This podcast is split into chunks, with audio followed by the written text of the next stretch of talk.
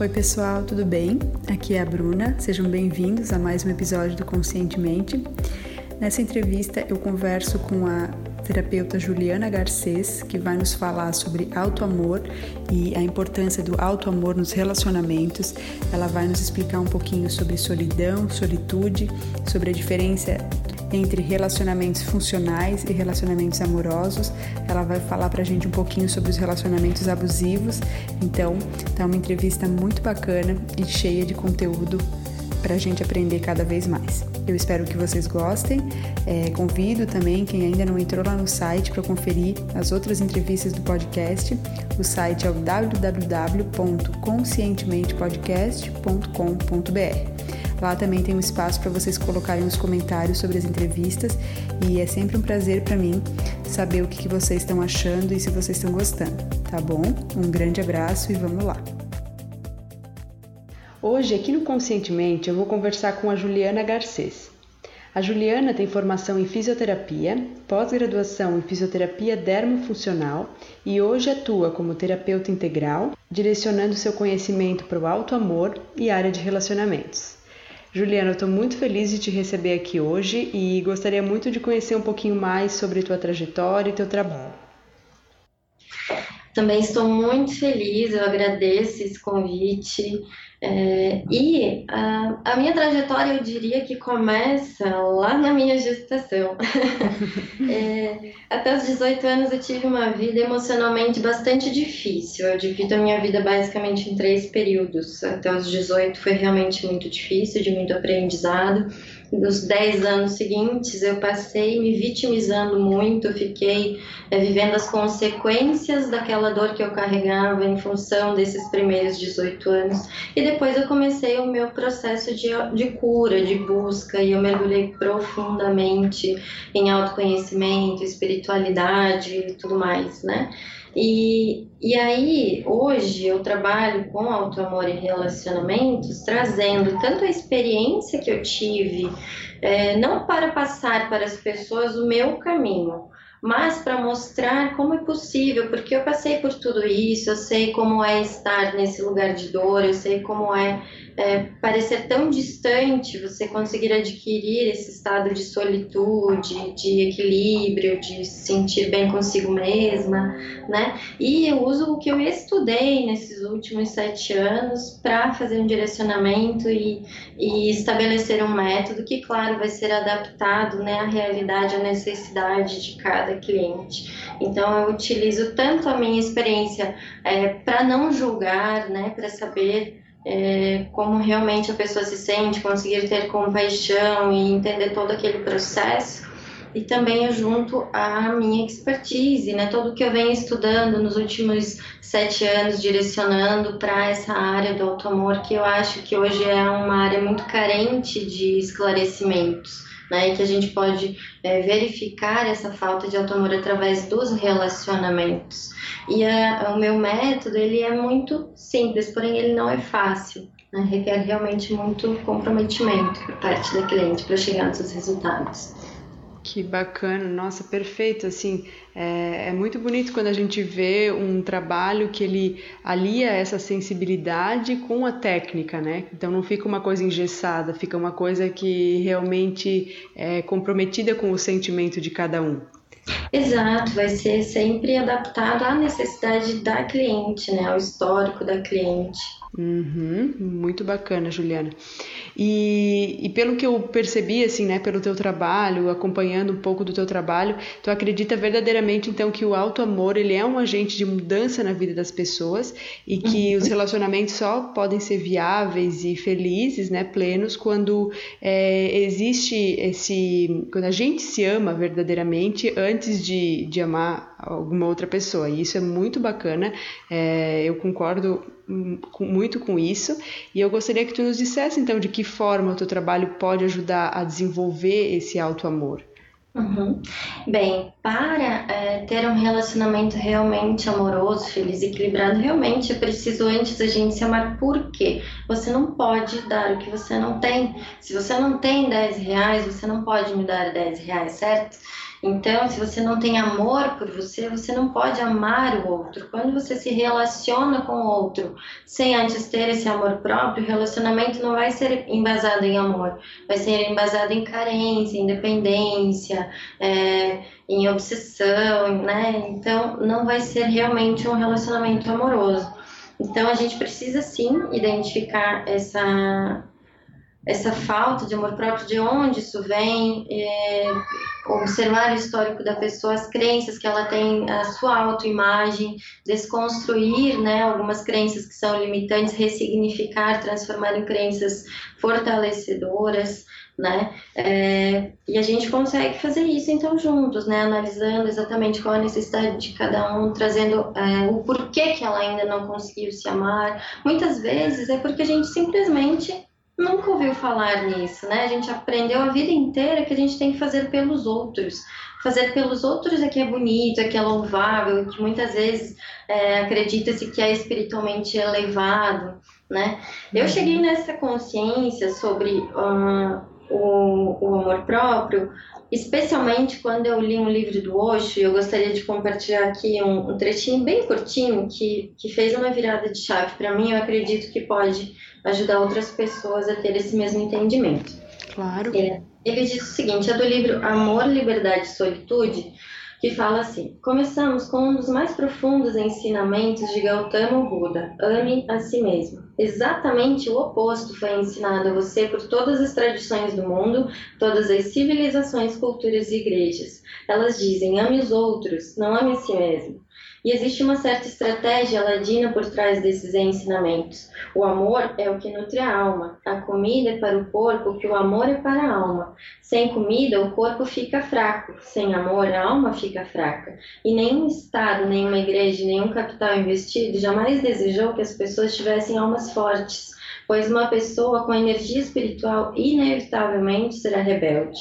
O amor o torna rebelde, revolucionário e lhe dá asas para voar alto. O amor lhe dá discernimento sobre as coisas de tal maneira que ninguém possa enganá-lo, explorá-lo, oprimi-lo.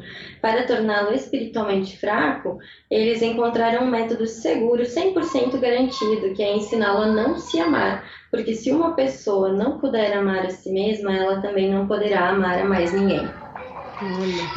Né? E aí fala então exatamente dessa importância do amor próprio e de como isso vai acabar é, sendo visto em todas as áreas da sua vida, não só nos relacionamentos, mas nos relacionamentos principalmente. Né? Então a gente vai trabalhar aí no desenvolvimento e eu não, não, o meu tratamento, meu método, ele não, não se resume aos encontros, às explicações, né? É, é, eu dou muitas atividades para as pessoas, porque a gente precisa através da repetição, através de novos hábitos, criar novos padrões. Então realmente é um trabalho duro. As pessoas às vezes ouvem auto amor é uma palavra tão bonitinha, parece que basta você sentar, meditar e uma fadinha vai trazer um potinho de auto amor no seu colo. Não ser assim, é suor, é trabalho duro mesmo para conseguir desenvolver isso, mas vale muito a pena. Vale, vale sim. E é, né, nessa ideia então do que tu falou, eu percebo muito como hoje em dia os relacionamentos, todos os nossos relacionamentos, né, é, as nossas interações sociais até elas refletem a nosso, nosso amor ou a falta dele, né? Então, é, trabalhar Exato. essa questão, ela faz com que muitas, muitas uh, chaves se, se abram mesmo, né? Em várias uhum. vertentes, assim, da nossa vida. Uhum. É a forma como você vai se posicionar, né? Diante da sua sensação de ser bom ou não o suficiente, do seu merecimento. Você não vai mais, através do auto-amor, não vai mais se sujeitar a situações que são indignas para você, seja em amizades, família, relacionamentos, profissional, né, em todas as áreas realmente. Perfeito, muito bom, Juliana. E eu gostaria então que tu nos falasse um pouquinho mais sobre relacionamentos funcionais e amorosos, assim, as diferenças uhum. entre eles, peculiaridades. A maioria de nós sequer ouve falar né, dessa diferença. O que a gente mais vê por aí, o que é mais comum, o que a maioria de nós já conhece, é o, é o relacionamento funcional. Que é quando você não tem essa consciência de auto-amor e você não se preenche, você não se sente inteiro quando você está sozinho e você vai se relacionar então com alguém esperando que esse alguém supra suas necessidades emocionais, te preencha. E esse preenchimento ele é apenas uma falsa sensação de preenchimento, é algo que é provisório, ele não se mantém. Porque a única maneira de você realmente se preencher e se sentir plena é através de si mesmo, é através do seu auto-amor, né? Então, você está sempre cobrando, você precisa de sempre mais. Então, é aquele relacionamento que acaba sendo uma troca, uma barganha. Eu faço isso, isso, isso por você e você tem que fazer isso, isso, isso por mim. Uhum. Ou seja, eu preencho esse seu vazio interno e você preenche o meu. E como isso não se mantém, porque é só uma falsa sensação de preenchimento, você está sempre cobrando mais, cobrando, cobrando. E aí são aqueles relacionamentos onde tem é, muita cobrança, muita briga, fica um querendo mudar o outro. Quando você quer que o outro mude, você está rejeitando como ele realmente é. Você não quer aquela pessoa, você quer a pessoa que você criou na sua cabeça, que uhum. aquela pessoa ali pode se tornar. Né? Então, na verdade, não é aquela pessoa ali, mas você também não quer é, é, deixar de ficar com aquela pessoa porque você não fica bem sozinho. Uhum. Então, esses são os relacionamentos funcionais, que é eu faço para você, você faz para mim. É uma troca e é, um, é, uma barganha. Então, isso não é um, um relacionamento realmente amoroso. O relacionamento amoroso ele parte da solitude. Você primeiro tem que aprender a se preencher, olhar para si, fazer por você as coisas que são importantes para você, para você se sentir preenchida. E aí, uma vez que você se sente inteira e que você remove os obstáculos que você criou de medo, de crença limitante, de né, padrões de comportamento que impedem uma verdadeira vulnerabilidade troca no relacionamento, né? Primeiro, então, começa nesse autoconhecimento e, e nessa busca interna para se preparar para um relacionamento realmente amoroso. E a gente não tem essa visão, a gente acha que tem que só esperar, né? Esperar o encontro, esperar o príncipe encantado. Uhum. E na verdade a gente tem que se preparar. Então, uma vez que você atingiu essa solitude, você removeu esses obstáculos, você está numa liberdade emocional, que é quando você tanto consegue sair é, da, do seu status de solteiro para ir para um relacionamento, como você consegue sair de um relacionamento a qualquer momento que você perceba que não tá legal para você, que não te faz mais tão bem, né? Então, quando você tem realmente essa liberdade, aí você consegue entrar num relacionamento por afinidade, por atração de alguém afim, que também esteja inteiro. Aí você entra num relacionamento amoroso quando as duas pessoas se mostram, as duas pessoas se percebem, ah, você é assim, eu sou assim, eu acho que juntos nós nos fazemos bem, e os dois optam, nenhum dos dois mais tem a necessidade uhum. de um relacionamento, e essa é a grande sacada. Você não pode ter um relacionamento porque precisa, tem que ser por opção. Ah, não, tá, tô bem aqui sozinho, mas eu acho que a gente vai ficar muito bem juntos também, então uhum. legal. Aí é, vocês se percebem, cada um percebe a sua essas peculiaridades e não há uma cobrança de seja assim, seja assado, faça isso, faça certo. Porque cada pessoa vai expressar o seu amor de uma maneira peculiar, né? Então vai haver um respeito. Mas é claro que, ai, não tem cobrança, então eu não, não preciso esperar que ele faça nada por mim. Aí também não, isso seria um relacionamento indigno. A reciprocidade aí, ela é é, oferecida naturalmente, né? Ela é algo que, que é feito espontaneamente, sem cobrança. Aí sim temos então um relacionamento amoroso que é com respeito à individualidade do outro, respeito ao espaço do outro, e são duas pessoas inteiras que, como têm amor por si, podem oferecer amor para o outro. Uhum. É aquela ideia, então, né, do que tu comentou sobre a solitude, daí a gente consegue ver muito nítida a, diferente entre a, a diferença entre a solidão e a solitude, né? Exato, porque quando você está sozinho, mas você sente aquele vazio interno, você sente uma carência, você não se sente inteiro, você fica incomodado, porque quando tem aquele desconforto, você não consegue ficar sozinho com você em silêncio, tem que ter sempre um barulho, uma música, uma TV, alguma coisa, é uma fuga. Você não quer ficar sozinho com você, então tem algo errado aí. E aí você está na solidão, porque você fica triste sozinho. Ou eventualmente você está cercado de pessoas e ainda assim você está se sentindo sozinho, triste, né? E a solidão, opa, desculpa, a solitude, então é o contrário, você está sozinho, mas você está super bem, você ama a sua própria companhia. É, e aí, quando você está tão bem, né, nesse lugar de solitude, quando você está é, em harmonia consigo, mesmo que você não foge de você, que você olha para você com carinho, você se nutre, então é o momento em que você naturalmente vai parar de entrar em relacionamentos que não te fazem bem, porque desse lugar é tão gostoso de estar ali que você não vai sair dali para ir para um lugar que não seja igualmente bom ou melhor. Uhum.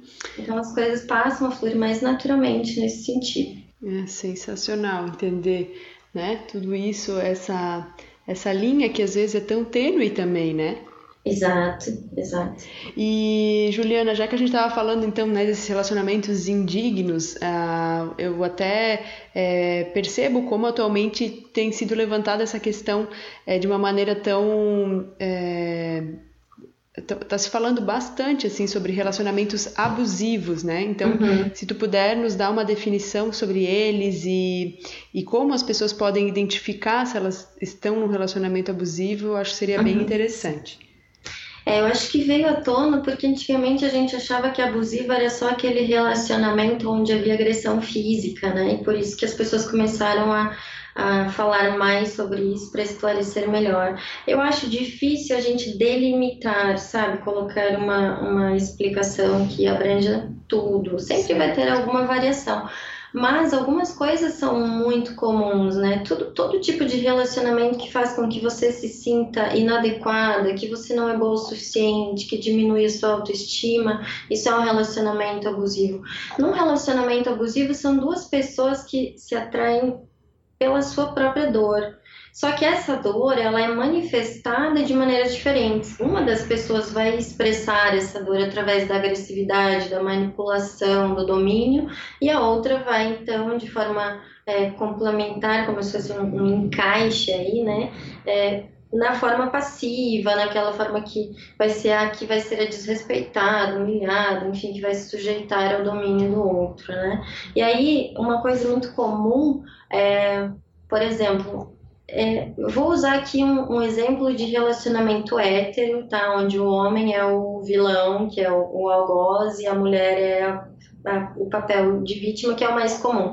Pode haver o contrário, claro que pode, e aí para o público que é homossexual, então eu peço que façam aí os devidos ajustes, né? Mas só para a gente usar um exemplo mais fácil aqui, então, aquele cara que fez algo de errado, que a mulher não gostou, se sentiu desrespeitada, e aí ela vai tirar um tipo de satisfação com ele e no final da discussão ela tá pedindo desculpa. Ele inverte o jogo, ele coloca ela como maluca, como paranoica, como ciumenta, controladora, e aí ela sempre acaba deixando ele fazer tudo que ele quer. E o contrário não, não, não acontece, né? Se ela fizesse a mesma coisa que ele fez, ele não aceitaria. Uhum. Então, é, eles, eles manipulam mesmo, eles. É, eles diminuem a autoestima da mulher porque eles se sentem é, fracos, eles se sentem é, pequenos de alguma maneira, então eles têm que diminuir a parceira para eles não se sentirem inferiores, né? Não é que eles façam isso de forma consciente, está todo mundo ali ligado pelo mesmo desequilíbrio, pela mesma falta de amor próprio, pela mesma dor né? E aí você vai perceber que você tá num relacionamento assim, quando você tenta sair, você não consegue, você já tem uma codependência e você percebe que aquela pessoa realmente é, tá todo mundo falando, né? Que aquilo ali não é bom para você, que é difícil a pessoa perceber sozinha. Só que se uma pessoa te fala, que aquilo não é bom para você, você pode não considerar, mas se todo mundo ao seu redor começa a observar que ele não te trata bem e começa a te falar alguma coisa, então é hora de você parar e prestar atenção e, e ser mais realista. Mas isso é muito difícil, porque a mulher que está ali, muitas vezes ela é julgada, ah, por que, que você não termina, por que, que você não sai do relacionamento? Eu tive uma grande amiga que estava no relacionamento abusivo há e ela ainda tá. Porque a gente não pode fazer nada por aquela pessoa que não quer ajuda. Isso é, é, é, muito difícil de lidar, especialmente quando você trabalha com isso e você se dedica a ajudar pessoas. E você quer, especialmente, ajudar aquelas pessoas que você tem afeto, né? Mas realmente você só consegue auxiliar quem já está no processo de mudança. Você é só uma facilitadora desse processo, né? Uhum. E ela me disse uma certa vez o seguinte: disse, olha, eu sei que eu deveria terminar com ele, mas eu não consigo. Eu tenho vergonha de não conseguir, mas eu não consigo. E é assim que funciona. Ela só vai conseguir sair desse relacionamento no momento em que ela aprender com isso, a se amar, a se respeitar, a dar limites, a dizer não. Porque é para isso que está ali, né? Um relacionamento desse não vem à toa na vida de alguém. Vem para trazer um grande aprendizado. E ela só vai sair a hora que ela estiver pronta, que ela realmente conseguir ter forças e ela quiser mais ficar bem do que ficar com aquela pessoa. Porque quando você tá nessa carência absurda, você submete a qualquer tipo de relacionamento porque ele te oferece migalhas, porque não é ruim o tempo inteiro. Vai ter um, uns momentos de calmaria. E é nesse momento que essas mulheres se apegam a essas poucas lembranças boas e acham que o parceiro pode mudar e se transformar no grande amor da sua vida, né? E aquela migalhinha ali é mais do que ela mesma se dá. Entre uhum. a migalha e nada, melhor a migalha. Fora outras coisas, porque o parceiro ele vai é, colocando várias ideias na cabeça dela de que é, é quase um favor ele estar ali com ela, porque ninguém mais vai querer ela daquele jeito, do jeito que ela é, e vai diminuindo realmente essa autoestima. E ela passa a acreditar nisso, ela acha que se ela terminar com ele, ela não vai conseguir ninguém tão bom quanto ou melhor do que ele, que ela vai ficar sozinha e tudo mais. Então é realmente muito complexo. Mas estiver afetando a autoestima, estiver é, é, diminuindo a sua liberdade, né, escolhendo a roupa que você veste, as amigas com quem você sai, onde você pode ir, isso tudo são sinais de alerta muito grandes. Certo. E até para sair de situações dessas, uh, muitas vezes entram as crenças limitantes, né? É, vai de encontro também o que tu falou. Então, eu gostaria que se tu pudesse nos explicar um pouquinho sobre como essas crenças limitantes que as pessoas têm, como elas atuam na, na vida delas e principalmente nos relacionamentos. Certo. Então, a gente é, gera crenças limitantes e padrões de comportamento ao longo de toda a vida. Porém, na fase da infância, até uns sete anos mais ou menos, é, é a fase onde a gente gera a maior parte dessas crenças, que ficam registradas lá no nosso subconsciente. E aí que é, é um grande problema. Está no subconsciente, como é que eu acesso isso, né? Então, é, a gente tem aí uns estudos que afirmam que a nossa mente é consciente apenas de 5 a 10%, sendo que esse 10% é muito otimista. E então esse consciente muitas vezes não concorda com, com aquela crença que está ali, mas não quer dizer que a crença não esteja. Por que, que a gente é, gera mais crença nessa fase inicial? Porque o nosso sistema límbico ele está mais desenvolvido do que o nosso neocórtex nessa fase. Uhum. E a grosso modo isso quer dizer que o nosso emocional ele é mais intenso, mais desenvolvido do que o nosso racional. Então algumas situações que poderiam, se a gente tivesse compreendido corretamente. Poderiam ter passado batidos, poderiam não ter tido muita importância, mas como não, você não, não, compreendeu direito e aquilo te machucou, te magoou, gerou uma, uma ferida, gerou uma marca, gerou uma crença. Uhum. Né? Então, a gente gera sempre as crenças ou por repetição de algo que você assistiu, de comportamentos das pessoas importantes ao seu redor, ou de coisas que você ouviu dessas mesmas pessoas com repetição, ou de fatos isolados que foram marcantes, que são os fortes impactos emocionais. Então, nessa fase, a gente está muito mais suscetível aos fortes impactos emocionais. Tanto que na vida adulta a gente trabalha então para reprogramar, para fazer com que surjam novos padrões e crenças através de repetição. Isso eu uso muito no meu método, né? A repetição uhum. é que vai é, conseguir então estabelecer esses padrões. Uhum. Então vamos lá, a crença limitante, ela ou fortalecedora, né? Também a gente tem esses dois tipos de crença, mas vamos focar aqui nos limitantes. Elas vão gerar os teus pensamentos, que geram então as tuas emoções e vão gerar o teu comportamento, as tuas atitudes e por fim geram a tua realidade, geram os teus resultados. Esses resultados vêm sempre para confirmar as suas crenças. Então, embora eu tenha, eu não acredite, por exemplo, no meu consciente, aquele 5%, eu não me vejo como uma vítima. Mas eu passei por uma situação de vítima quando eu era criança que foi marcante para mim. E aí eu tenho essa, essa, esse registro lá no meu subconsciente. Embora no meu consciente hoje eu não me veja como vítima, eu não goste de me vitimizar, eu evite esse tipo de coisa, eu posso perceber que eu estou é, manifestando situações na minha realidade onde eu estou no papel de vítima. Eu estou sendo vítima de uma amizade falsa, de uma injustiça no trabalho, é, de, ou mesmo de um relacionamento indigno, onde eu me coloquei ali nessa, nesse padrão de vítima e algoz, né?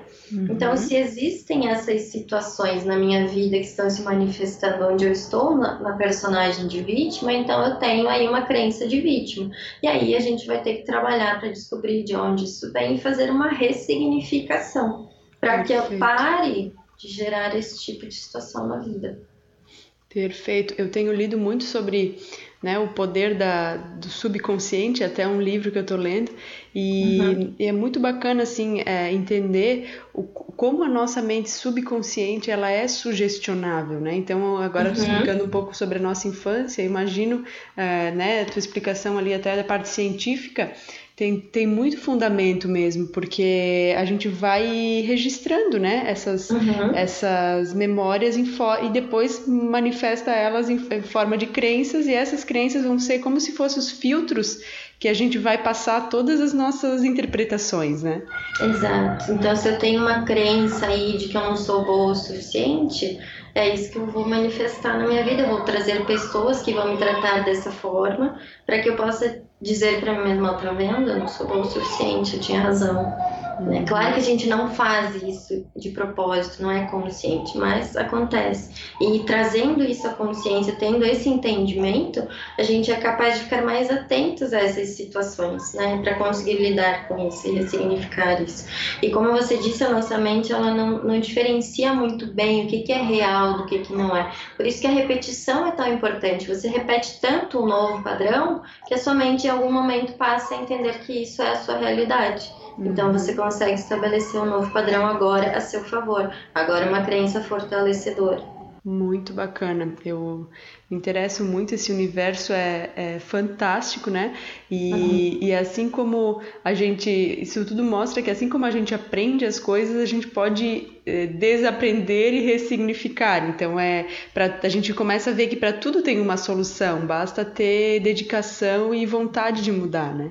Exato, é você sair da vitimização e trazer a autorresponsabilidade. Porque se você entende que você de alguma maneira co-criou aquela situação, mesmo que foi uma situação onde você se sentiu uma vítima, se você traz a autorresponsabilidade, você entende. Eu escolhi algumas coisas, eu fiz algumas escolhas na vida que me fizeram ir por esse caminho. Então eu posso agora escolher outro caminho. Eu, da mesma maneira que eu co-criei algo que não é bom para mim, agora eu escolho co-criar algo que é realmente bom para para mim. Uhum. E aí faz toda a diferença, porque se você é vítima, você não tem o que fazer a respeito. Né? Então, trazendo a autorresponsabilidade, tudo é possível. Fantástico, fantástico, Juliana. Agradeço muito por tu compartilhar com a gente é, teu conhecimento e estou muito feliz de estar te recebendo aqui. E vou te fazer uma pergunta, já que essa, a nossa entrevista foi um pouquinho diferente do formato padrão de perguntas, mas eu vou trazer essa pergunta que que está no roteiro de perguntas que todas as, as pessoas que já acompanham aqui elas conhecem, que é para quem se interessa por autoconhecimento, qual é, a teu ver, é, de acordo com toda a tua experiência profissional e pessoal, o passo fundamental para começar ou seguir nessa jornada? Intenção, eu acho que é tudo. Uma vez que você define o que você quer, por exemplo, eu escolho que eu quero desenvolver meu autoconhecimento, eu quero autoconhecimento para minha vida, mas eu não sei como vou fazer isso. Não importa. Define o que. Decide com todas as suas forças do fundo do teu coração que é isso que você quer para você, que o universo te traz o como.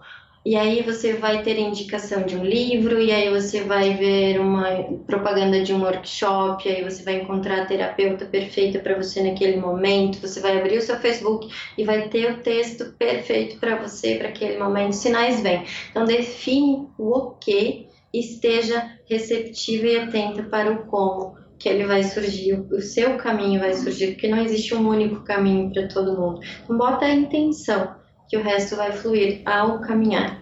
Que lindo, que lindo.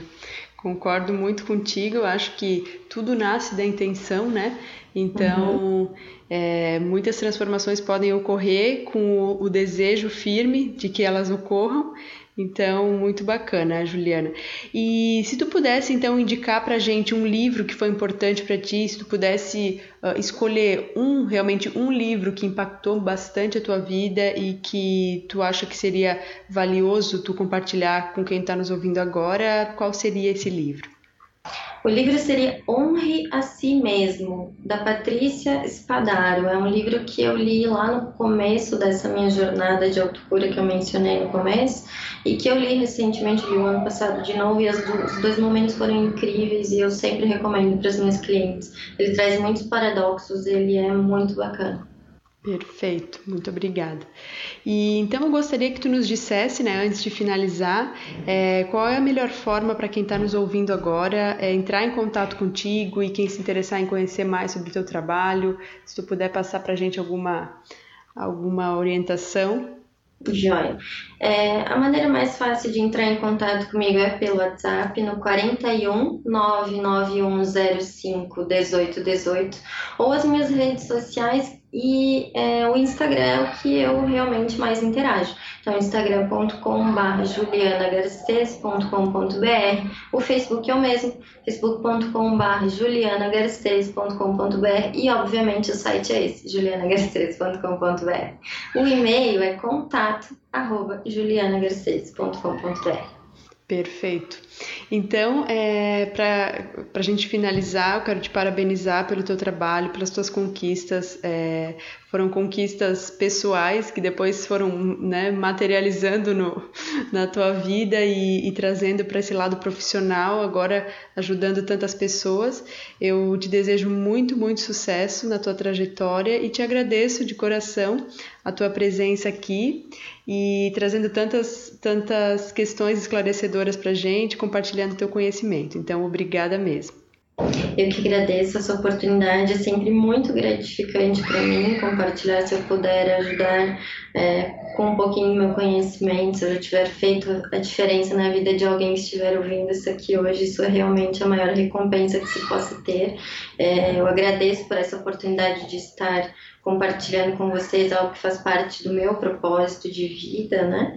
Eu realmente me realizo dessa forma, então muito obrigada pela confiança, pela, pela oportunidade e gratidão a todos. Obrigada, foi muito, muito valioso. Um grande beijo, Juliana. Um beijo, querida. Tchau. Espero que você tenha gostado do episódio e se gostou, se foi importante para você, se fez sentido, se te tocou de alguma forma, te inspirou de alguma forma, peço gentilmente que compartilhe com as pessoas que você tem carinho, que você tem apreço. É uma maneira legal de a gente levar uma mensagem do bem adiante. Vou ficar muito feliz também de saber seu feedback sobre a entrevista, então sinta-se muito à vontade para deixar seu comentário no site ou lá no Facebook ou no Instagram. Um beijo grande e fiquem com Deus.